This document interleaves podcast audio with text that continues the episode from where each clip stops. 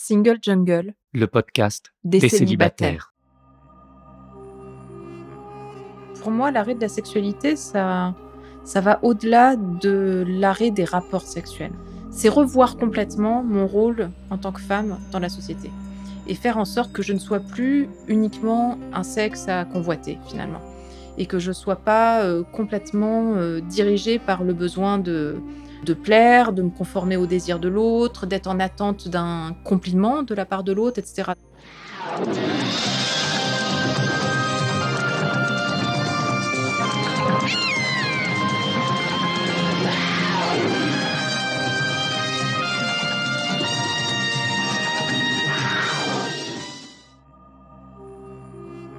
Je suis Louisa Amara et j'ai créé Single Jungle, un podcast dédié aux célibataires. Nous sommes plus de 100 millions dans le monde. En France, l'INSEE estime qu'il y a 41,3% de célibataires, au sens juridique. En effet, les personnes divorcées, dépaxées, séparées, veuves ne sont pas comptées. Nous sommes donc très nombreux et surtout nombreuses. Pourtant, on nous répète que la norme, c'est le couple. Eh bien, ça n'est plus vrai. Dans ce podcast, je reçois des autrices, des auteurs, des expertes du sujet, mais aussi et surtout des célibataires qui nous racontent leur parcours. Ce podcast, c'est le vôtre. Bienvenue Bonjour et bienvenue dans ce nouvel épisode de Single Jungle. Aujourd'hui, j'ai le plaisir d'être avec Ovidie et Tancred Ramonet. Bonjour à tous les deux. Bonjour. Bonjour. Nous allons parler de vos travaux, vos documentaires, le livre évidemment d'Ovidie qui vient de sortir, et enfin il y a quelques mois maintenant. Mais avant tout ça, je vais me situer. Donc, je suis Louisa Amara, je suis une femme cis hétéro, racisée, d'origine algérienne par mes deux parents, kabyle par mon père. Je suis une femme grosse, je suis une femme valide et je suis une transfuge de classe, ce qui veut dire que j'étais à la base d'une origine sociale plutôt euh, populaire, euh, ouvrière, employée de bureau. Et euh, par mon parcours, eh bien, maintenant, je suis dans la communication et je suis une CSP+. Je gagne plus de 2000 euros net par mois, ce qui me place au-dessus de la majorité des Français, source observatoire des inégalités. Ça fait beaucoup de détails parce que j'ai besoin de préciser financièrement où j'en suis. On est dans une période d'inflation. Il y a eu un rapport récemment qui précise que 30% des Français sont au 10 du mois à moins de 100 euros. Et parmi ces 30%, il y en a 10% qui sont à découvert. Donc je pense que ça vous parle. Voilà, donc Ovidie Tancred, vous n'êtes pas obligé d'aller aussi loin dans le détail, mais vous pouvez vous situer euh, sur un canevas plus ou moins similaire. Tu veux commencer ou j'y vais? Non, non, vas-y. Ok, bah écoute, euh, je suis une femme cisgenre euh, de 42 ans, diplômée. Je suis née dans un milieu euh, middle class, euh, France pavillonnaire, euh, province. Et je vis dans un département rural qui est la Charente. Je vis à côté d'Angoulême. Et j'exerce le métier de documentariste, réalisatrice. Donc, je travaille voilà, dans. Qu'est-ce que c'est la case administrative? C'est métier de, de la. Non, métier de l'information et du spectacle, je crois que c'est ça. Voilà, je travaille dans les métiers de l'information et du spectacle. Et voilà, je suis valide avec un passif un peu stigmatisé, stigmatisant. Et euh, voilà. Et je suis blanche. Et moi, je suis euh, donc le mâle blanc euh, dominant depuis plus de 40 ans. Je gagne plus de, un petit peu plus de 3000 euros par mois. Hétéro, je dis pour rire que je suis bimi-pratiquant, mais en réalité, je suis hétéro, c'est pour la blague. Donc, je suis euh, né de la reproduction des élites. Donc, mon père dirigeait le monde diplomatique, ma mère était enseignante à l'université. Et voilà, je ne sais pas ce qui manque. euh, C'est pas mal déjà. Mais justement, je pense que comme on connaît pas mal Ovidie, on connaît un peu moins Tancred Ramonet, dans, en tout cas dans les milieux euh, féministes que je fréquente. Moi, je t'ai découvert grâce aux travaux que vous avez, fait ensemble. Et puis après, je suis allée creuser. J'ai vu, ah, et l'anarchisme et tout, c'est trop bien. Donc, il est plutôt de gauche. Donc, euh, ça va m'intéresser un peu plus. Est-ce que tu peux peut-être résumer en quelques minutes ton vaste parcours? Alors, mais moi, je suis producteur et réalisateur de documentaires principalement. Euh, donc, ça fait euh, depuis 20 ans, on a créé une société de production qui s'appelle Temps Noir, où on travaille maintenant en collectif. Et euh, à côté de ce travail de production, donc d'accompagnement d'auteurs dans la réalisation de documentaires, moi-même, je me suis mis à réaliser des documentaires sur des thématiques historiques, culturelles et sociétales. Et disons que le documentaire qui a été euh, un peu connu, c'est une série en quatre épisodes qui s'appelle Ni Dieu ni Maître, une histoire de l'anarchisme, qui a été euh, diffusée sur euh, Arte et qui a fait un petit peu le, le tour du monde. Voilà. Et dont je viens de terminer les deux derniers épisodes. Super. Et à côté de ça, tu es musicien? Voilà, je suis musicien, j'écris aussi les paroles et je chante dans un groupe qui s'appelle ACAB, ACHAB. Ben voilà, on a fait un album et on est en train de faire le deuxième album. Très bien. Maintenant, on en sait un peu plus sur Tancred. Revenons à Ovidie. Donc, ce livre qui est sorti euh, maintenant il y a quelques mois, La chair est triste, hélas, aux éditions Julliard, dans la collection Fauteuse de troubles. Mais rien que ça, je trouve que c'est déjà un message fort. Tu pourrais ajouter aussi que mon éditrice est Vanessa Springora, Oui. qui rajoute encore euh, une couche de, de je ne sais pas quoi d'ailleurs dans la présentation de ce livre. Bah, de, c'est le livre que toute personne s'intéressant au féminisme devrait avoir envie de lire, il me semble. C'est gentil. L'accueil, il me semble, a été euh, plus que bon. Enfin, tout le monde m'en parle. C'est Même, les- même les gens qui sont pas féministes euh, ou qui s'intéressent un peu moins se disent ah oui oui je l'ai vu passer ça a l'air bien mais alors quoi euh, c'est fini le sexe oula c'est plus complexe que C'est ça compliqué, bien sûr. au-delà de le pourquoi du livre quel a été l'accueil d'abord de, de ce livre pour toi et comment tu l'as ressenti? Mhm. Alors moi, j'ai très mal vécu euh, cette promotion parce que déjà, elle a été massive. Et elle a été massive malgré moi. Moi, j'ai refusé de faire toute émission télé. J'ai refusé de faire toute euh, interview filmée, ce qui a fait un énorme tri. J'ai refusé, par exemple, Quotidien, ce genre d'émissions qui sont très prescriptrices et d'habitude, tout le monde se bat pour y aller. Moi, je me suis dit, je ne suis pas en capacité, là, maintenant, d'affronter un shitstorm encore plus gros qu'il ne l'est. Et euh, sur les réseaux sociaux, je m'en suis pris plein la tête parce que évidemment, euh, l'accueil, il a été comment il a, été stimulant, il a été exaltant. J'ai reçu des milliers de messages de femmes qui me disent moi aussi, moi aussi, moi aussi, soit des nanas qui avaient arrêté, soit des nanas qui voulaient arrêter, soit des nanas qui étaient juste euh, désenchantées ou déçues de l'hétérosexualité. Et forcément, en face, il y a pas mal de mecs qui ont grincé, quoi. Ça a grincé, ça a résisté, donc je m'en suis pris plein la tête. Euh, La presse a été globalement bonne, mais quand même, je me suis pris des tribunes horribles, euh, en dessous de la ceinture, euh, grasses, euh, misogynes, dans des journaux, mais même comme Libé, en fait. Je pense à la tribune de Luc Levaillant dans Libé, qui a été horrible. Heureusement, juste avant, il y avait eu un autre article de Cécile Domas, je crois, qui avait écrit un super article et tout. Mais, mais ouais, ouais, je m'en suis pris plein la gueule. Le canard enchaîné qui suggérait que, en fait, je ferais mieux d'aller sucer Macron et que ça arrêterait la grève. Enfin bon, c'était des trucs horribles, horribles, horribles, horribles, vraiment. Et euh, donc, je l'ai assez mal vécu parce que euh, j'aime pas être euh, spécialement exposée. C'est pour ça que je n'ai pas voulu être filmée. Et ça a eu quelques conséquences euh, sur ma vie quand même immédiates. Bah, déjà, la première conséquence, c'est que je me fais vachement plus emmerder depuis que le livre est sorti. Je peux plus aller au Leclerc sans me faire emmerder. Et puis, ça a eu d'autres conséquences un peu bizarres, genre un poste d'enseignement qui m'est passé un peu sous le nez, euh, sans que je comprenne bien pourquoi. Enfin, des trucs un peu bizarres, quoi, en fait. Donc, euh, je l'ai pas bien vécu. Et d'un autre côté, ça a été super exaltant de voir autant de femmes me dire euh, oui, bah moi aussi. qu'est-ce qui fait que pas les hommes mais un certain nombre d'hommes le prennent si mal ce postulat de dire bah, j'ai décidé d'arrêter pour telle raison et eux ils se sentent touchés dans leur chair? Bon, le livre, il est pas tendre, puisque c'est un livre de colère, c'est pas un essai, c'est pas un manifeste, c'est pas un texte complètement rationnel non plus, c'est pas un texte qui est sourcé avec des statistiques et machin et tout ça. C'est vraiment un livre euh, de colère. Et il faut rappeler aussi un truc, c'est que c'est un éditeur euh, de littérature, normalement, Julière. Hein. C'est pas sorti à la découverte. Ce serait sorti à la découverte, c'est autre chose encore. Je pense que ça leur est insupportable. Ils ne supportent pas qu'on se refuse à eux. Je veux dire, symboliquement il y a cette espèce de fantasme de les posséder toutes, en fait, de toutes les avoir. Et donc, quand il y a une femme qui dit je ne veux pas de vous, soit parce que elle a arrêté le sexe comme moi, soit parce que elle est lesbienne, soit parce que je pense que la lesbophobie ça vient de ça aussi. Ça vient du fait que on dise je me refuse à vous, non je coucherai pas avec vous. Et ça, ça leur est insupportable. Mais comme des enfants un peu capricieux à qui on dirait tu vois ce jouet, ben il est pas pour toi. Ben ça les fait vriller en fait. Il y a quelque chose qu'ils ne supportent pas parce que pour eux notre première fonction dans la société c'est quand même d'être désirable et c'est quand même de leur plaire. C'est quand même ça le truc. Notre fonction en tant que femme, c'est pas d'être une bonne mère, c'est pas d'être une bonne travailleuse, c'est d'abord d'être désirable, de faire couple et de tout faire pour euh, maintenir le couple. Donc dire je sors du jeu, les amis, en fait, j'en ai plus rien à foutre de ce que vous pouvez penser de moi, ce qui est vrai, c'est aussi partie de ça. Hein. D'un moment se dire euh, j'ai d'autres gratifications que vos compliments ou votre regard, j'ai plus besoin de vous, c'est un truc qui, qui les rend dingues, j'ai plus besoin de vous.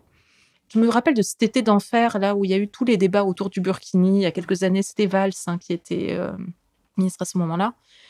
Et je, me souviens des arguments qu'on entendait, c'est ah mais quand même, c'est dommage, et gna, la liberté sexuelle et machin. Et en fait, je me suis dit en fait, ce qui les fait vriller, c'est que on puisse leur dire, par exemple, en portant un voile ou un burkini, un, ou je suis pas là pour vous plaire, je suis pas là pour vous séduire, je suis pas là euh, pour vous exciter sexuellement, quoi. Et c'est ça, je pense que c'est ça le cœur du problème. Le cœur du problème, c'est qu'ils ne supportent pas qu'on se refuse à eux. Alors que pourtant, ils vont pas coucher avec nous concrètement. Ils n'ont pas l'espoir même de nous rencontrer, de nous baiser ou quoi. Mais le fait de dire publiquement, je ne coucherai plus avec vous, oh, vraiment, ça leur est insupportable. Bah, ce qui pose question, effectivement, c'est que si cet accueil est aussi euh, particulier, notamment venant des hommes, de toute façon, il n'a pas été écrit pour eux, à ma connaissance. Euh, c'est pas mal qu'ils le lisent quand même. Oui, alors je, je pense, euh, je suis pas euh, statisticienne, même si j'adore les statistiques, je pense qu'il y aura plus de femmes qui vont le lire et potentiellement des hommes qui vont le voir sur les tables de chevet des femmes. Si ça peut passer par là, pourquoi pas? Et bien sûr, euh, j'oublie pas les, les, hommes alliés, les militants, les personnes LGBT, etc. Mais on le sait qu'en général, les, les sujets comme ça, c'est un peu compliqué pour eux même s'ils vont avoir un livre de Mona Chollet dans la bibliothèque pour faire bien, on vous voit, on vous voit, ça ne marche pas. Pour parler de votre travail à tous les deux, oui. donc dans Vivre sans sexe pour France Culture, vous avez euh, décidé de euh, tester, vous aussi, pendant une certaine durée, un an il me semble, de ne plus avoir de relations sexuelles. Alors pas ensemble, chacun de votre côté.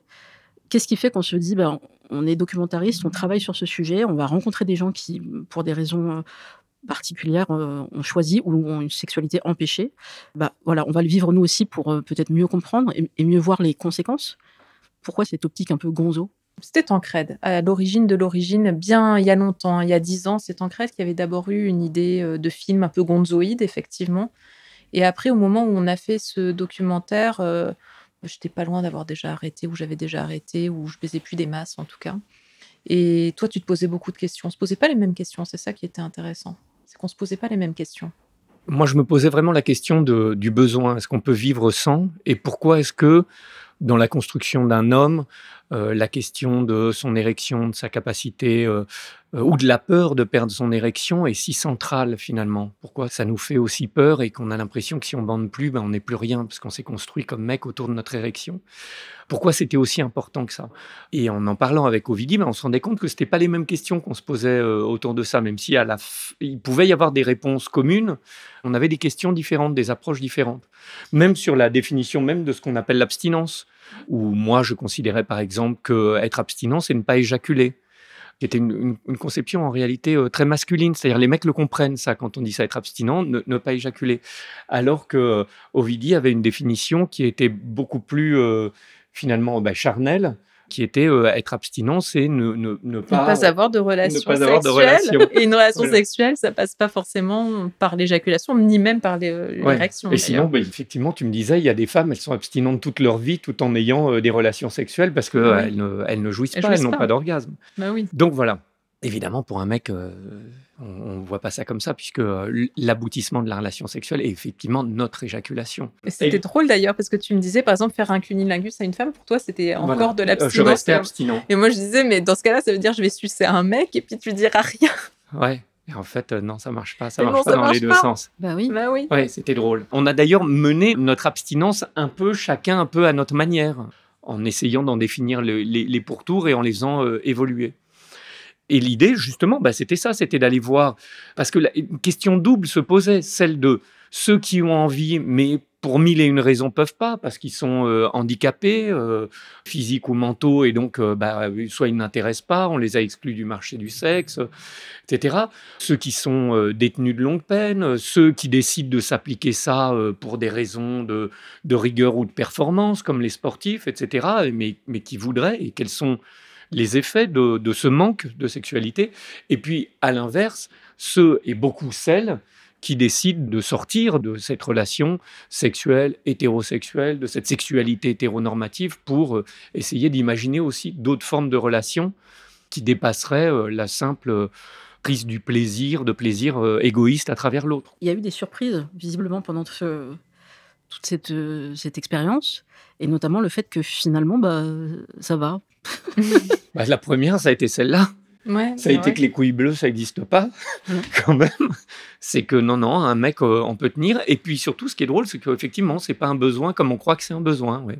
Moi, ça a été ma première grande surprise. Est-ce que là, on n'a pas l'impression qu'on nous a menti pendant toutes ces années euh, Parce qu'on vit dans un monde où le, sexe est très présent? Et on nous pousse à, avoir des relations sexuelles, à aller vers l'autre, à être dans la séduction.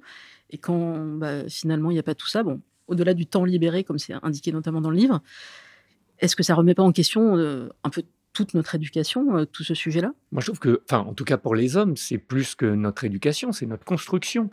Ce qui ne veut pas dire qu'après ça, par exemple, moi, je suis déconstruit, mais, mais en tout cas, on, on voit cette espèce de construction qui s'est faite sur des bases qui sont en réalité totalement fausses, quoi. Et effectivement, qui sont centrées autour de notre sexualité et de notre syntérection. Donc, ça amène à essayer de se décentrer un petit peu. Aujourd'hui, on voit que ça a continué pour Ouais. toi, Ovidie. Ouais. Et Tancred, alors peut-être que Mais enfin, mal j'avais commencé avant. quoi. Voilà, donc c'est une continuité. Mais j'ai cru comprendre, peut-être que j'ai mal compris dans le livre, mais que Tancred, lui, il était dans une autre optique aujourd'hui. Il me semble que ce sujet de continuer à avoir un rapport avec une femme, mais sans la pénétrer, donc plutôt dans le sexe euh, non pénétratif, c'était plutôt vers ça que toi tu allais Ou c'est moi qui ai projeté, et j'ai mal compris ce qui était dans le livre Ah, Alors mais là, oui. débrouille-toi. Ah, mais ça, avec. c'est dans, c'est dans le livre Il Non, non, mais si, si, si. Il me semble qu'il y a Mais ça. tu vois, je me, je m'en rappelle plus. Mais euh, je me disais, mais comment elle sait ça? Ben, oui, oui, oui. En fait, moi, j'ai découvert, disons, une sexualité ou une manière d'avoir des relations sexuelles que je trouve euh, en réalité beaucoup plus complète. Effectivement, euh, avant, un peu comme tout le monde, je pensais que c'était, euh, en gros, euh, fellation, un petit peu de préliminaire, etc. Puis euh, pénétration, après divers et variés, et éjaculation, en espérant euh, se coordonner à peu près avec un organe féminin possible, mais bon, pas nécessaire, quoi. Et effectivement, bah, j'ai découvert qu'il y avait beaucoup d'autres manières, justement d'ailleurs, en ayant des relations sexuelles sans éjaculation, sans perspective d'éjaculation, dans ce moment d'abstinence, alors pas tout du long, mais dans une première période, bah, de découvrir qu'on on pouvait avoir une sexualité beaucoup plus complète, euh, beaucoup plus dans l'échange, beaucoup plus euh, à base de caresses, de tendresse, de tout ça. Bon, voilà, que je, savais, mais disons qu'il m'a, dans lequel j'ai pu dé- déployer euh, de, de nouvelles techniques, quoi. Enfin, je sais pas comment le dire. Une petite précision quand même. Pour moi, l'arrêt de la sexualité, ça, ça va au-delà de l'arrêt des rapports sexuels, en Mhm. fait. Ce qui a été, euh, pour moi, marquant dans cette expérience-là et dans cette expérience qui continue par ailleurs, dans cette grève reconduite, c'est que c'est pas juste arrêter d'avoir les 7 minutes de rapports sexuels euh, réglementaires, c'est revoir complètement mon rôle en tant que femme dans la société et faire en sorte que je ne sois plus uniquement un sexe à convoiter finalement et que je sois pas euh, complètement euh, dirigée par le besoin de plaire, de me conformer aux désirs de l'autre, d'être en attente d'un compliment de la part de l'autre, etc. Donc ça veut dire quoi? Ça veut dire euh, finalement, parce que c'est un travail de, tous les jours hein, que d'être une femme. Je veux dire, entre le- la restriction de notre portion alimentaire, euh, le sport, euh, les crèmes pour ne pas vieillir, euh, les teintures pour refaire nos racines, la hantise et de vieillir et, et- et de tout, en fait. C'est se maquiller, s'acheter de la lingerie, s'épiler. Enfin, je veux dire, en fait, c'est sans fin. C'est sans fin. C'est presque un métier à temps plein, quoi, finalement, ce- tout, tout ce truc d'entretien. En fait, c'est- tout ça, moi, que j'ai voulu quitter. Ce truc de minauder aussi, euh, même dans un contexte professionnel où on se surprend à minauder. On se dit, mais pourquoi je suis en train de minauder comme ça? Qu'est-ce que ça veut dire, ça?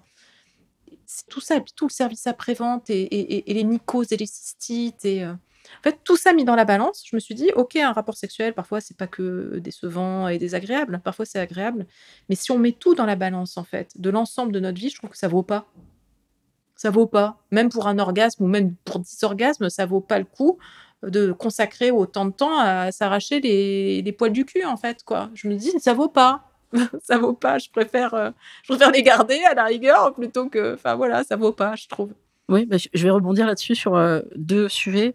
Le sujet des poils, euh, des poils pubiens notamment, et puis les, euh, le sillon interficier. Donc, ça, C'est un vrai voilà, sujet. Voilà, un, un vrai sujet. bah, c'est- un, Parlons-en. c'est un des sujets qui est évoqué justement dans, dans ce documentaire, euh, Vivre sans sexe, où j'ai l'impression que Tancred découvre tout le, le coût en énergie, en temps, et, en- ouais. et qu'il faut se préparer 48 heures avant, voire plus, etc. Poser un RTT pour euh, baiser, quoi. C'est dingue. Et que pourquoi Dingue. Pour quel plaisir finalement Mmh, en plus. Et donc, il y a une partie des femmes euh, qui ont décidé de, de dire euh, stop. Il y a même une vidéo qui s'appelle euh, Poil pubien, indignez-vous. C'est une vidéo de Ina Mialash, Solange te parle, sur YouTube.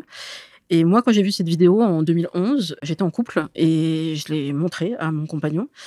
Et il m'a dit écoute, moi, je suis de la génération euh, qui a connu le porno des années 70-80 parce que c'était un, un puriste, il est né comme moi dans les années 80, et il trouvait que le, porno euh, complètement glabre, ça lui parlait pas du tout. Lui, il aimait le porno avec du poil. Et donc, il dit, mais moi, j'en ai rien à péter, que tu aies des poils pubiens ou pas, c'est ton corps, fais ce que tu veux, je te jure que ça va pas me faire débander. Et là, je me suis posé la question de, mais je sais même pas pourquoi je m'épile en fait. C'était plus une question, j'avais bah, été ado, et puis j'avais vu les magazines féminins, apparemment c'est ça qu'il faut faire. Et même si j'ai perdu ma virginité très tardivement, à 23 ans, comme je vous l'ai déjà indiqué euh, dans ce podcast, avec cet homme-là, donc, eh ben, j'ai, je me suis dit, bon, bah, je, vais essayer, hein, je, vais les laisser pousser. Et je ne savais même pas à quoi ça ressemblait, mon pubis, ma toison, à l'état naturel, quelques semaines, quelques mois, je ne savais pas. Donc là, c'est merveilleux de découvrir son corps et de dire, j'ai pas un full bouche. En fait, ça pousse pas comme euh, dans les films. En fait, on a toutes euh, une densité différente, donc c'était génial de découvrir ça. Et puis plus tard, quand j'ai plus été avec cet homme-là, euh, on m'a dit ah ouais mais là lui il t'acceptait parce qu'il t'aimait et parce que c'était son truc. Mais avec les nouveaux que tu vas rencontrer, ça passera pas. Hein. Et ça c'était des femmes qui me disaient ça. Et je me suis dit je m'en fous, ça fera le tri. Et donc, c'est devenu une de mes premières questions lors d'une rencontre, voire même avant, sur une application de rencontre, voire même dans mon profil. Je mettais, si vous avez un problème avec les poils pubiens, avec euh, le pubis d'une femme adulte, à l'état naturel, avec des poils, ne venez pas me parler. Et donc, il y a un certain nombre d'hommes qui m'ont dit J'ai pas compris c'est quoi un pubis à l'âge adulte, j'ai pas compris cette formulation. enfin, pourquoi? Et donc, oui, il y a eu certains hommes qui m'ont dit ah, Ça va pas être possible. Mais c'était une minorité. Donc, tout ça pour dire que on nous a poussé à aller vers un modèle et peut-être que certaines femmes ont fini par comprendre que bah, si on se réapproprie notre corps, que ce soit les poils pubiens ou d'autres types de poils, oui, il y a des hommes qui ne vont pas accepter. Mais ça fait un super tri, je trouve. Donc, euh, ça peut être une, option. Mais cette phrase, euh, je le fais pour moi, oui, qu'on dit toutes, mais quelle hypocrisie. Non, non, mais je m'épile, c'est pour moi. Je trouve ça plus joli. Je trouve ça plus joli. Puis, je me maquille, c'est pour moi. Bah, bien sûr que non. Enfin, je veux dire, si on vivait au fin fond d'une forêt, on s'épilerait pas les poils du cul, ni des tibias, ni et puis on se maquillerait pas, et puis on se ferait pas nos racines. En fait, enfin, je veux dire. Euh, on l'a vu pendant le confinement d'ailleurs. Les femmes ont arrêté globalement de se maquiller tous les jours, même pour euh, celles qui étaient en télétravail, qui utilisaient la webcam. Bon bah non, je suis plus obligée en fait. Bon bah alors tu le faisais vraiment pour toi? Après, c'est, on n'est pas en train d'accuser les femmes qui continuent à le ah bah faire. Voilà, ça reste un... Moi, je suis maquillée au moment où je te parle, je suis maquillée. Donc, euh. ça peut être un plaisir. Euh, c'est aussi du temps pour soi, c'est prendre soin de soi. Mais ça ne veut pas dire prendre soin de soi en s'épilant la Excuse-moi, je bloque là-dessus, mais c'est quand même super douloureux, non, quoi. Mais non, mais c'est vrai que c'est du temps. Quand on applique du maquillage, c'est du temps pour soi. Oui, on n'est pas en train de faire autre chose, quoi. Oui, oui. Mais voilà. En tout cas, moi, la question que j'avais posée, euh, c'était est-ce que juste tu t'es posé la question avant de le faire? Juste ça. Est-ce que tu t'es posé la question, euh, du temps qu'on consacre à s'épiler la réduction Non, mais moi, tu m'avais fait une grande tirade quand on a fait euh, sur, euh, Survivre sans sexualité, qui m'a impacté. Maintenant, je m'en souviens, je ne savais pas ce que c'était que le CIF. J'ai découvert à cette occasion. Et effectivement, l'espèce de de débauche d'énergie, effectivement, avant un rendez-vous. Ce qui maintenant me fait penser parfois quand j'ai des, rendez-vous où je me dis, bah non, je ne peux pas l'annuler au dernier moment parce qu'elle a peut-être fait tout ça donc, je ne peux pas le faire. Enfin, voilà. Qu'est-ce que tu fais, toi? Parce que il me semble que dans le documentaire, Ovidie dit l'homme, déjà, s'il se lave, c'est pas mal. non, c'est pas moi qui disais ça, c'était euh, Emmanuel Richard. Ah, peut-être. Qui a écrit Les corps abstinents. Eh oui, qui parlait des ongles des pieds. Qui parlait des ongles des ah pieds, qui disait que les mecs se coupaient pas les ongles de pied. Oui, oui. Alors, ben ça, tu vois, j'ai pris là aussi, ça aussi, j'ai appris, puisque maintenant, je fais euh, sérieusement mes ongles des pieds euh, régulièrement et tout. Ce qu'il y a, c'est que il y a une plus grande diversité, je pense, chez les hommes, mais il y a euh, un certain nombre d'hommes, effectivement, euh, qui euh, essayent de prendre soin d'eux, un peu parfois avec cette idée de pouvoir séduire. Donc, on le sait, hein, et de plus en plus, on le voit, des hommes qui s'épilent entièrement le torse, voire les parties génitales, qui vont faire du sport, etc. Et donc, qui se retrouvent à être eux-mêmes dans une situation où ils deviennent des objets de consommation, sujets et objets de consommation. Je sais pas, moi, j'ai pas vraiment de, de, leçons à donner là-dessus. Chacun euh, est un peu comme il veut. Moi, j'essaie de m'entretenir. Ovidie le sait, moi, je fais attention à mes portions alimentaires qui sont euh, aussi réduites. J'ai des côtés qu'on pourrait appeler un peu féminins. Euh, voilà, j'entretiens aussi un petit peu ma pilosité, ce genre de choses. Oui, mais si tu le faisais pas, en fait, tu pourrais quand même te trouver une meuf, euh, etc. parce que c'est pas ça qui est attendu euh, de toi dans, dans, la société, en fait, quoi.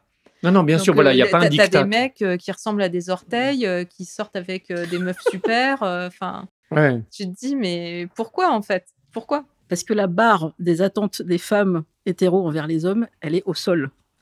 Vraiment. Hein.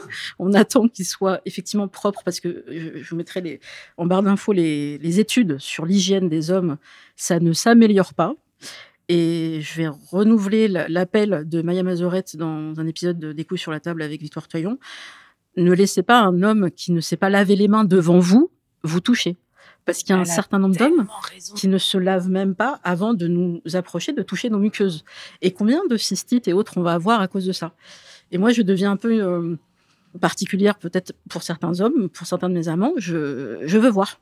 Je veux voir comment tu te laves les mains, ça m'intéresse. Tu sais, maintenant, on a eu le Covid, on a vu comment on se lavait les mains proprement. Je veux voir. Il me dit, mais je suis adulte, je sais me laver les mains. J'en doute pas, mais je vois comment mon père le fait, j'ai envie de voir comment tu fais toi.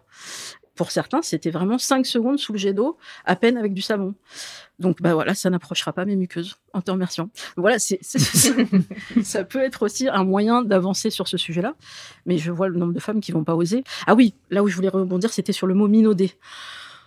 Ah, je me revois flashback il y a trois ans avec un responsable marketing, ce titre aura une importance après, qui me dit euh, écoute, on va pas se revoir, c'est un premier rendez-vous, mais j'ai plusieurs euh, axes d'amélioration à te proposer. Étant responsable marketing, c'est un peu mon réflexe de regarder comment les gens se comportent, euh, et je pense que ça pourrait t'aider pour tes prochaines rencontres, avec grand plaisir. Qu'est-ce que j'ai fait de pas bien? Et la première chose qu'il m'a dit, c'est tu ne minaudes pas, tu n'essayes pas de d'être particulièrement avenante, souriante, jolie avec moi. Tu es très naturelle. Je t'ai pas vue dans un mode séduction. Tu me parlais comme si tu parlais à, un, je sais pas, à un, pote, à une pote, euh, de voilà, de tout, du dernier film que tu avais vu, du dernier livre que tu avais lu. Tu as même osé parler d'éducation. Enfin, c'est des choses qu'on, enfin, on n'évoque pas ça au premier rendez-vous, tu comprends. Et après, tout le reste était de cet acabit. Et je me suis dit, mais. Mais j'ai pas compris, c'était pas bien? C'était bien? C'est pas, bien, de ne mmh. pas minauder pour lui. Et on m'a dit, bah, c'est vrai, il y a des filles qui m'ont dit, je vais te montrer comment je fais. Et j'ai compris. Elles se mettent effectivement dans une autre posture et elles sont, voilà, là, je suis en mode euh, Rita je suis en mode diva, tu vois. Mais là, là, je suis normale. Je dis, mais pourquoi tu fais ça? Et bah, c'est comme ça qu'on fait. Et moi, j'ai pas appris ça, en fait. Et bah, pareil, je reprends ce que j'ai dit tout à l'heure. Ça fait le tri. Et en fait, j'ai pas envie d'aller avec des hommes qui trouvent que je séduis pas comme il faudrait. Et je reprendrai une phrase de ma psy, mais on peut séduire de plein de manières différentes. Et vous, peut-être vous le faites autrement, tout simplement. Voilà. Donc si ça peut aider euh, d'autres femmes euh, ou d'autres hommes qui séduisent pas de la bonne manière, pas de la manière hollywoodienne, eh ben on peut le faire autrement. On n'est pas obligé de, de, minauder. Minauder, ça veut dire faire des mines. Je trouve ça euh, assez intéressant comme terme. Donc, dans la dialectique du calbutsal, il y a une phrase de Xavier Delaporte, si je ne me trompe pas, qui dit toi, Ovidie, tu es un. Alors, le mot, c'est. Tu es une situation compliquée. Voilà, tu es une proposition une compliquée. proposition compliquée. J'ai dû m'asseoir là. Je me suis dit, mais, oh, mais on est combien à être des propositions compliquées? Mais après, c'était euh, extrêmement honnête. Et Xavier, c'est vraiment un ami euh, très proche. Et c'était pas du tout dans le but de me faire de la peine ou quoi que ce soit. C'était vraiment honnête. C'était dire voilà, pour un homme, effectivement, tu es une proposition compliquée. Parce que plein de choses, en fait, j'en sais rien. Je sais pas pourquoi je suis une proposition compliquée.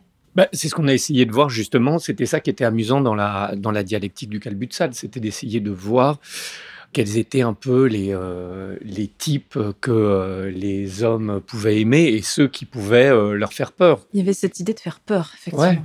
Effectivement, il y avait l'idée de parfois d'être plus diplômé d'un côté, d'avoir euh, un passé. Euh, il y a une chanson d'Anne Sylvestre aussi qui s'appelle Sur les impedimenta. Parfois, quand on a un long passé avec euh, des histoires dans son passé, ça peut effrayer. les, les hommes voudraient une femme vierge, un petit peu moins intelligente qu'eux, effectivement, toujours souriante et jolie, qui les admire. Alors, pas tous, hein. Mais justement, et c'était là qu'on s'était posé cette question, parce que la dialectique du calbutsal, dans le, podcast, on raconte un peu euh, et on assiste pratiquement à la naissance du, projet. Mais c'est vrai que c'était, euh, on était resté sur cette interrogation de survivre sans sexualité, sur comment on baisse de gauche ou est-ce qu'on baisse de droite. Et est-ce qu'il y a une différence entre être de droite et être de gauche dans la relation sexuelle?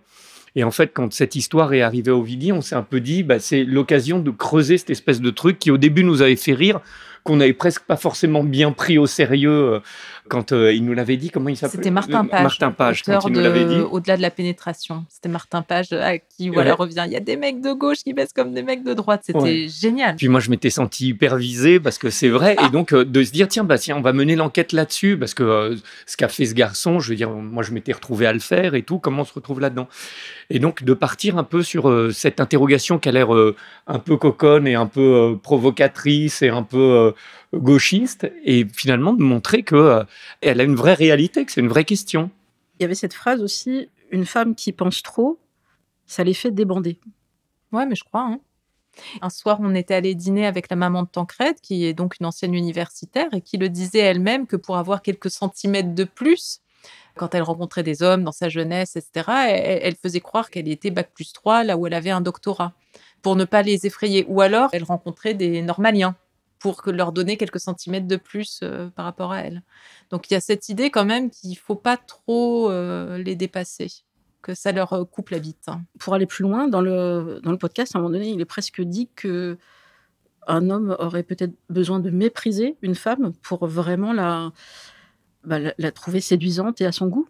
C'est Xavier de Laporte qui disait ça. Il disait que dans la psychopathologie masculine, il y avait euh, parfois ce, besoin de mépriser l'autre pour réussir à s'exciter. Qu'effectivement, quand on respecte trop l'autre, euh, on peut ne. Pas trop comme ça, toi.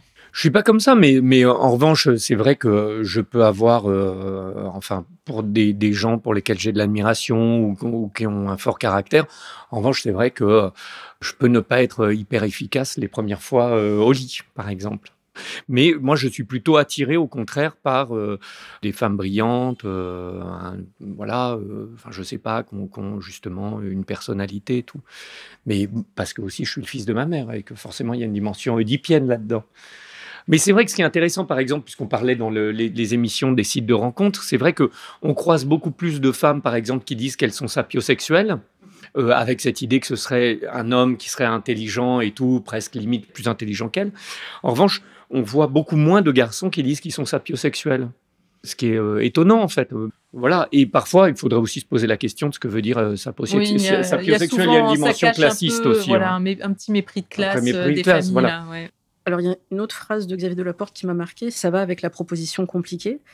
C'est le fait que, toi, Ovidie, tu peux parler de sexe de façon bah, très documentée ou même crûment, mais en même temps, il y a le côté fleur bleue. Et ça, ça peut être quelque chose de déroutant pour un homme. Mais, pardon, on n'est pas un peu toutes comme ça? Mais je crois qu'on est toutes euh, comme ça, en fin de compte. Enfin, j'en sais rien, mais je crois que. Enfin, moi, ça me semble pas incompatible du tout, quoi. C'est pas unidimensionnel, juste fleur bleue ou juste. Euh, non. Femme, Puis en plus, c'est deux choses distinctes. Hein. Enfin, je veux dire, la sexualité, les sentiments. Euh, enfin, c'est deux choses qu'on peut complètement séparer. On peut aimer sans baiser, baiser sans aimer. Donc, je pense qu'on peut effectivement être complètement fleur bleue et à côté avoir une approche de la sexualité désenchantée, comme c'est mon cas, ou brutale, ou décevante, ou je sais pas quoi en fait. et, en parler de façon extrêmement crue. Là aussi, ça va faire le tri.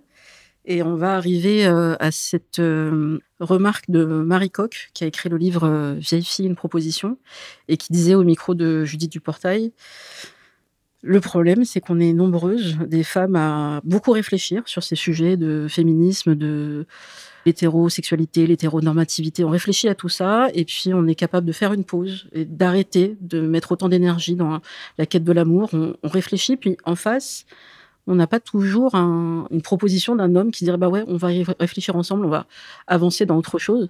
En fait, on a ce décalage du nombre de femmes diplômés ou pas, mais qui réfléchissent à ça, et d'hommes en face qui, oui, je, ne comprends pas de quoi tu parles, euh, qui sont très loin. Et donc, qu'est-ce que ça donne? Bah, Marie Coq, euh, elle, de son côté, c'est bah, ça donne rien, on fait rien. En fait, donc euh, un célibat choisi, mais un célibat un peu subi aussi parce qu'il n'y a pas la proposition en face. Est-ce que tu vois les mêmes choses, tu fais le même constat? Moi, s'il y avait une proposition, je serais pas en grève du sexe. non, mais c'est vrai, il faut être clair. Et puis en plus, c'est un truc générationnel, je crois bien c'est foutu pour nous, peut-être pour les prochaines générations? Bah, En tout cas, moi, je suis pas, contrairement à quelques copines euh, du même âge et tout, moi, je, je, regarde pas les hommes jeunes, en fait, du tout. Je me verrais pas coucher avec un mec de 20 ans, ça serait trop proche de l'âge de ma fille, j'aurais l'impression d'être sa mère. Enfin, il y a un truc qui ne va pas du tout. Les hommes se posent beaucoup moins de questions par rapport à ça. Hein. Curieusement, ils ont moins de difficultés à se taper des filles qui ont l'âge d'être leur fille. Mais euh, moi, moi, c'est quelque chose qui me refroidit. Mais je vois bien que cette nouvelle génération-là se pose beaucoup plus de questions, est beaucoup plus ouverte, a beaucoup plus intégré la notion de consentement, etc. Je trouve que pour euh, les mecs euh, de mon âge, c'est plus compliqué. Enfin, on l'a bien vu avec la dialectique du calbut-sale, avec un mec qui se disait de gauche, qui a donc baisé comme un mec de droite, c'est-à-dire sans se poser la question de la politisation de l'intime. J'ai l'impression que c'est compliqué quand on a un mec de 40, 45, 50 ans de tout remettre en question, ce sur quoi on s'est construit, ce sur quoi on a construit euh, tous ses fantasmes, sa sexualité. Euh, c'est compliqué d'envoyer tout valdinguer. Même pour nous, déjà, c'est compliqué. De se reprogrammer, de penser sa sexualité autrement, de se dire, OK, bon, bah, je me suis toujours perçu comme un objet euh, de désir, etc. J'ai envie de penser ma sexualité autrement. En fait, même là, même ça, c'est compliqué. Ça, c'est vraiment le signe des dominations. C'est-à-dire que euh, les dominés, que ce soit euh, dans le domaine, euh, disons, racial, dans le domaine social, mais aussi, donc là, on le voit dans les, les, genres, les dominés ont beaucoup plus conscience de leur domination et vont essayer de l'analyser, la critiquer et établir des stratégies pour y résister, lui échapper, voire les renverser. Et à l'inverse, les dominants, considère que non, on est dans un état de fait et que c'est une loi naturelle. Et euh, bon, sans faire du, marxisme, mais c'est ce que Marx appelait l'idéologie, c'est-à-dire que la bourgeoisie ne pense pas que le capitalisme est un système oppressif, elle pense que c'est un système naturel finalement, que ça doit fonctionner comme ça. Quand on l'étend à tous les euh, systèmes de domination, bah, on voit bien que les dominants en général ne se posent pas les questions, vont fonder ces relations qui sont conflictuelles vont dire qu'en réalité, elles ne sont pas conflictuelles et que c'est un ordre naturel, et euh, vont considérer tous ceux qui se révoltent euh, comme des hystériques, des révoltés, des éco-terroristes, on leur donnera tous les noms qu'on veut, mais euh, finalement que c'est eux qui sont des déviants et qui posent n'importe quoi comme question, alors qu'en fait, l'ordre est en place et que c'est très bien, que ça a toujours marché comme ça et que ça devrait toujours marcher comme ça. Disons que ce qui est euh, intéressant dans tous les travaux qui sont faits euh, à ces niveaux-là, c'est de montrer que ben non, en fait, c'est pas des états de fait. Non, ça n'a pas toujours été comme ça. Oui, d'autres manières de faire euh, peuvent être imaginables. Oui, en plus, quand bien même ce serait un état naturel, on peut évoluer et imaginer d'autres manières de procéder si la moitié de l'humanité est malheureuse dans ces relations-là. Et en réalité, que l'autre moitié n'est pas si heureuse que ça, si on regarde bien, parce que moi, c'est aussi ça que j'ai découvert quand on travaillait sur survivre sans sexualité, c'est que en fait, fondamentalement, disons, une représentation qui est construite sur euh, notre euh, érection et notre capacité euh, à enchaîner les conquêtes et à baiser des meufs, ben, en fait, ça rend d'abord les trois quarts des hommes malheureux parce qu'ils ne peuvent pas enchaîner autant de conquêtes. Et puis, notre temps de triomphe est très court entre le moment où on arrive à pécho puis le moment où on n'arrive plus à bander. Finalement, il y a 20 ans qui se passent et de toute façon, on finira toujours par être les perdants de cette situation-là. Donc, rien de tout ça n'est super, quoi. Et on, devrait, on a tous intérêt à remettre cette chose-là en cause, non? Hein? Absolument. Alors, je voudrais faire une anecdote sur cet amant qui vient de fêter ses 50 ans aujourd'hui qui mentait sur son âge il y a encore quelques mois. Je crois qu'il s'en levait deux ou trois ans. Je n'ai pas compris pourquoi. Bon, c'était son choix. Et une phrase m'a marqué dans son discours, c'était mais moi, je voudrais que les femmes se jettent sur moi. Je suis en train de me citer Daniel Balavoine, là. Il me dit, mais de toute façon, mais, moi, je te le dis parce que je suis honnête, mais tous les hommes ont envie d'avoir des femmes qui se jettent sur eux. Je ne crois pas. Mais du coup, je, me suis amusée, amusée, à poser la question à d'autres hommes. Et il y en a plein qui m'ont dit, mais je ne saurais pas comment gérer. Euh, enfin, c'est compliqué, c'est une organisation. Euh. et puis, toutes les femmes, enfin, des femmes, toutes les femmes, celles que je veux, celles qui me plaisent. Donc, il y en a qui sont beaucoup plus dans la réflexion. Et en fait, en creusant, euh, souvent, ceux qui voulaient la même chose que cet homme-là, c'est des hommes qui avaient ce sujet de est-ce que je suis si beau que ça? Est-ce que je suis si séduisant? J'ai besoin d'être rassuré parce que ma mère n'a pas dit que j'étais beau quand j'étais petit. Bon, bref, moi, j'ai plus le temps, plus l'envie, plus l'énergie de rassurer encore et encore un homme encore à 50 ans sur le fait que oui, il est séduisant. Bref, les filles, si vous êtes encore dans un schéma hétéro comme moi, désespérément, vous n'êtes pas obligés en fait de rassurer tout le temps. Vos amants, vos amours. Vous n'êtes pas obligé. Vous pouvez juste accueillir la phrase. Et puis après, vous en servez dans un podcast, par exemple. Mais c'est, faut pas en faire quelque chose de, je le rassure pas assez. C'est, peut-être de ma faute. Non, chacun a ses petites euh, lubies. Changement de sujet sans transition, c'est beaucoup plus intéressant, je trouve. La relation entre Ovidie et Tancred. Donc, je vais juste commencer par citer une petite phrase qui est page 124. Nous sommes plus qu'amis et moins qu'amants. Nous créons ensemble. Nous faisons même œuvre de notre non-coucherie avec notre histoire de documentaire. Je ne sais pas ce qu'est l'amour dans le sens où je n'en comprends pas bien les contours. Je m'arrête là parce que ça continue. Alors, est-ce qu'on met des mots sur cette relation? Est-ce que euh, chacun arrive à mettre des mots sur votre relation? Hmm. Hmm. Je sais pas, je ne saurais pas la, la définir. Je pense que le passage que tu as lu, en tout cas pour ma part, il est correct. Il est conforme à ce qu'on vit. euh, ce- nous sommes moins qu'amants et plus qu'amis, un Mhm. truc comme ça. Plus qu'amis et moins qu'amants. Mhm, Effectivement. C'est beau comme formulation. Ouais, ouais, ouais. L'autre jour, euh, j'ai j'ai tapé euh, sur Google, je voulais euh, voir les troisième et quatrième épisodes de l'histoire de l'anarchisme et tout ça, et je tape Tancred Ramonet. Et une des premières recherches qui tombe, c'est Tancred Ramonet couple, Tancred Ramonet Ovidi, Ovidi compagnon. Et je me dit, c'est marrant, il y a des gens qui doivent se poser des questions. Ben oui, Peut-être qu'ils s'en posent pas autant qu'on s'en pose. Non, mais blague à part, euh, non, je n'ai pas vraiment de mots à mettre euh, là-dessus. Effectivement, il y a peut-être d'autres formes de relations à réinventer. C'est très rare, hein, quand même, des relations euh, entre hommes et femmes, a fortiori hommes et femmes hétéros, qui tiennent comme ça, justement, sans la promesse de se dire, tiens, ce soir, tu vas passer à la casserole, en fait. Enfin, c'est rare, je crois. Il n'y a pas beaucoup de relations comme ça qui tiennent. Je sais pas, si toi, tu as beaucoup d'amitié avec des hommes comme ça. euh, Alors, il y a le sujet de l'attirance. Effectivement, s'il n'y a pas d'attirance, c'est beaucoup plus simple. Mais si on. Je suis pas sûre qu'on s'attire pas. Ah non, mais oui. Non, il y a... non, mais nous, il y a de la... Non, mais c'est, Non, mais- c'est- aussi une relation qui a évolué aussi dans le temps. C'est vraiment intéressant, mais je sais pas si on, on peut raconter euh, tout ça, mais on- nous, on a une, une relation qui a vachement évolué et qui est passée par euh, des moments de, de passion qui ont été euh, intenses, euh, vraiment, euh, et pour l'un et pour l'autre.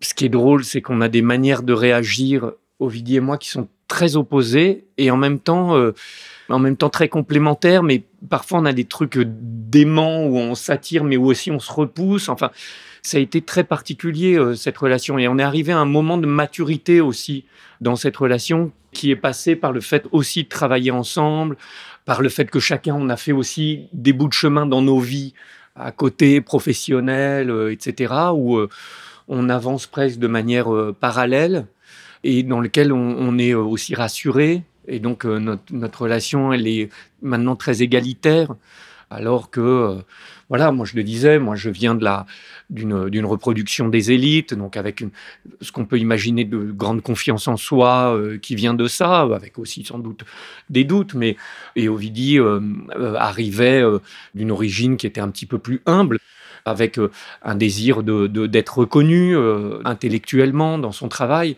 et il a fallu effectivement que on, on- on s'harmonise là-dedans. Et voilà, et c'est vrai que dans le travail, puis dans les temps passés ensemble, dans euh, des voyages, des déplacements, des choses et tout, on a petit à petit harmonisé cette relation, qui est une relation dans laquelle, euh, oui, il y a du mélange de respect, rien, d'admiration réciproque, de tendresse, d'humour aussi vachement. Euh, Il y a plein de blagues que Ovidie n'ose pas faire euh, en public, qu'elle ose me faire à moi, et qui sont très drôles. Je le disais une fois, on m'interviewait sur toi. C'est un des trucs que, les gens savent peu, c'est qu'Ovidie est très très drôle. Ah si, bah, si on lit le livre, on voit qu'elle est drôle. Ouais, Enfin, mais, on euh, oui, mais encore parfois d'autres façons aussi, avec un humour potache qui est euh, très amusant. Voilà. Donc il y a une intimité qui s'est créée entre vous, mais on peut être euh, intime sans partager un lien sexuel, par exemple. Je dirais même euh, au-delà de ça, peut-être que je m'avance, mais je pense qu'on peut éprouver une certaine forme d'amour sans euh, coucher ensemble. Oui, c'est un des sujets un livre. hein, attachement ouais. euh, fort, quoi, et, et sans même avoir besoin de se voir souvent, ou sans justement en étant libéré de, de ce désir de possession. Enfin, je veux dire, on peut passer euh, des jours, des semaines, même parfois, sans s'appeler euh, et sans se dire euh, t'es où, je sais pas, tu fais quoi, machin? Enfin, je sais pas, je te demande pas qui tu fréquentes, on s'en fout en fait, parce qu'on est libéré de ça et qu'on est libéré justement de cette histoire de sexualité, vu qu'on s'est débarrassé de cette histoire de sexualité aussi, ben, ça limite un certain nombre de tensions, ça évite le schéma classique de la relation amoureuse avec de la jalousie et machin et tout. En fait, je crois vraiment que ne pas baiser, euh, ça règle beaucoup de problèmes. Ça apaise beaucoup de relations, je crois. Enfin, tout ça pour dire, même sans sexe, on peut éprouver une certaine forme d'amour, je pense. Oui, d'ailleurs, c'est une, une définition un peu plus large de l'amour qui est proposée dans, dans le livre. Et euh, ça fait partie des réflexions qu'il y a aussi dans, dans Le cœur sur la table et dans d'autres euh, ouvrages, où euh, peut-être il n'y a pas qu'une seule forme d'amour, il n'y a pas que l'amour amoureux, il n'y a pas que l'amour dans la famille, il y a plein de formes d'amour, il y a cet amour euh, de la famille choisie, donc qui peut être euh, les amis, ça peut être euh, des relations fortes. Et c'est vrai que quand on, se libère un peu de il faut que je trouve mon amoureux, mon amoureuse, qu'on se dit, mais en fait, j'ai déjà plein d'amour dans ma vie, mais c'est juste pas une amoureuse ou un amoureux. Et en fait, je suis déjà pleine d'amour. Parce qu'on entend souvent, surtout pour les personnes célibataires, «Ah, mais comment tu peux vivre sans, sans, être amoureuse ou amoureux? Comment tu peux être heureux comme ça? Ben, En fait, si, j'en ai de l'amour, mais c'est pas le même, pas le même que les personnes en couple, par exemple. Et là aussi, c'est quoi le couple? Ça fait partie aussi de, des, sujets abordés dans le livre. J'avais juste une question avant d'oublier sur l'écosystème. Et on est exécuteur testamentaire l'un de l'autre. Oui, c'est vrai. Ah, ça c'est super. On est exécuteur testamentaire. Ça, c'est un scoop. J'avais oublié ah, oui. Exécuteur testamentaire l'un de l'autre. Absolument. On ne s'est pas paxé, on ne s'est pas marié, on est exécuteur testamentaire. Mais ce qui ne veut pas dire, euh, c'est la ça fille d'Ovidie. Hein. Ouais, c'est la fille d'Ovidie qui hérite, euh, mais exécuteur testamentaire, c'est-à-dire que voilà, si euh, demain. moral. Voilà, on nous demande notre avis sur euh, l'utilisation euh, d'un passage d'un livre. Quand, euh, bon, moi, je pense que mort avant toi, mais c'est pour ça, ça l'engageait pas trop. mais, mais, disons que si Ovidie mourait d'un accident, bah, pour utiliser un passage d'une œuvre, il faudrait demander à sa fille, mais me demander aussi à moi aussi si c'est euh, dans l'esprit, euh, dans son droit moral. Bah, c'est une forme d'engagement quand même l'un envers ah l'autre. oui, mais, oui, mais, on s'est déjà engagé, on a, fait des, docs ensemble, on, s'engage l'un vis-à-vis de l'autre. Mais c'est dire aussi euh, qu'il y a une forme de complicité complexe d'ailleurs et de compréhension aussi de la démarche de l'autre. Moi, c'est intéressant parce que Ovidie, mais presque même avant même de la, de la rencontrer, de la connaître, en travaillant sur l'histoire de l'anarchisme, je la situais dans une espèce de trajectoire très euh, générale comme ça, de, euh, je sais pas si tu, tu te définis pas comme un arca-féministe, mais euh, de femmes vraiment qui sont combattantes, qui ont un, un projet d'émancipation individuelle et collectif, etc. Et de comprendre dans quelle trajectoire individuelle, dans une grande histoire on se situe, c'est super intéressant. Parfois, ça permet aussi de mieux comprendre bah, des choix qui sont faits euh, à un niveau presque intime aussi. Il y a peut-être un point de divergence entre vous? Voilà, on était dans l'union, c'est super, mais il me semble que hum, l'anarchie relationnelle, qui est un, nouveau terme qui commence vraiment à bouger, à arriver là, parce qu'on nous parle de polyamour, et après on nous dit, attends, dans le polyamour, il y a la relation principale et les autres, et il y en a, le polyamour, c'est l'anarchie où chacun, en fait, a autant d'importance les uns que les autres. Bon, moi, c'est des mots que j'entends, je ne remets pas en question, mais le polyamour, c'est pas quelque chose qui t'intéresse, toi, Ovidie, à titre personnel. C'est pas quelque chose que tu auras envie de vivre? À titre personnel, non, pas du tout. À titre euh, intellectuel, pourquoi pas Voilà, oui, ça m'intéresse. De toute façon, tous les chemins de vie ou les formes de couple ou les formes d'amour ou euh, différents, enfin, moi, ça m'intéresse, mais ça m'intéresse conceptuellement. En revanche, euh, non, ça ne m'intéresse pas, moi, enfin, ça ne me parle pas à moi dans mon parcours, euh, dans ma vie, euh, dans mon insécurité affective, euh, dans voilà, le polyamour n'est pas fait pour moi. Et toi, Tancred Là-dessus, on est complètement raccord. et on, d'ailleurs, on s'en fait des, blagues. Hein, pour le dire clairement, nous, à titre individuel, on ne croit pas au polyamour. Les ah, autres peuvent avoir des relations. on croit pour les autres. pour, les autres, les, autres, peuvent avoir des relations. Mais moi, je ne vois pas comment on peut aimer deux personnes en même temps, etc. J'arrive pas à me représenter ça. Après, évidemment, on peut avoir différentes euh, expressions de l'amour, pourquoi pas Je réponds là, pour le coup, exactement la même chose que vous dit là-dessus. On est raccord. On est hyper raccord. Et je me rappelle qu'on en a parlé un jour, je crois que c'était euh, la première fois que tu m'as dit ça, que tu as commencé à me dire ça. On se brossait les dents dans la salle de bain et tu m'as dit ça et c'était euh, frappant. Juste après, tu as dit on va se tatouer tous les deux. Injirum imus nocte être consumé morini. Et puis on l'a jamais fait. on l'a jamais fait. Et ça donnerait quoi en français cette euh, citation? Nous tournons dans la nuit, nous sommes consumés par le feu, mais tu sais, c'est un palimpseste, ça se lit dans les deux sens. C'est un texte et un film de Guy Debord. Bah merci pour euh, cette citation. Il y en a plein aussi dans le livre. Je crois que j'en avais noté une de, de Lacan qui devait être quand on veut aimer, c'est qu'on veut être aimé. Là aussi, attends, bon, j'ai peut-être pas euh, toutes les bases et j'ai pas toutes les bases. C'est sans doute vrai et c'est bien craignos quand on y réfléchit. Ah c'est quand même pas une bonne raison d'aimer, quoi. Bah oui, parce que si on cherche l'amour de l'autre pour être aimé, c'est quand même un peu problématique. Il y a un côté, euh, on se regarde la bite un peu, quoi. Oui. Ça retourne le cerveau cette phrase. Hein. Donc il y en a plein dans, le livre. J'aimerais bien savoir qu'est-ce qui est prévu pour vous, euh, la suite de vos travaux. Les dragées, euh, alors les dragées plutôt bleus ou plutôt rose, chocolat ou amande, qu'est-ce que t'en penses? La suite, pour nous deux, on n'a rien euh, sur le feu, on n'a pas de doc, ni radio, ni rien. Et, et au-delà du doc radio, on a beaucoup de mal. Enfin, on a déjà envisagé de travailler ensemble, mais en fait, on n'y arrive pas vraiment n'a jamais vraiment réussi. Puis c'est bien qu'on conserve chacun notre, euh, notre domaine, on va dire. Et euh, sinon, bah, c'est quoi, euh, c'est quoi tes actus Non, mais non, mais c'est vrai qu'on s'était posé un petit peu la question de ce qu'on allait faire après. En fait, on veut pas forcer les choses et se dire tiens, il faut qu'on fasse un truc pour faire un truc. À chaque fois, ces projets, en fait, ils sont nés d'une nécessité presque interne à l'un, à l'autre ou aux deux en même temps, avec des, des idées qui ont surgi. L'idée, c'est pas d'appliquer une recette euh, ou euh, de faire fonctionner le duo ou le binôme. Donc, euh, si ça se présente, ça se présentera et on rebondira là-dessus.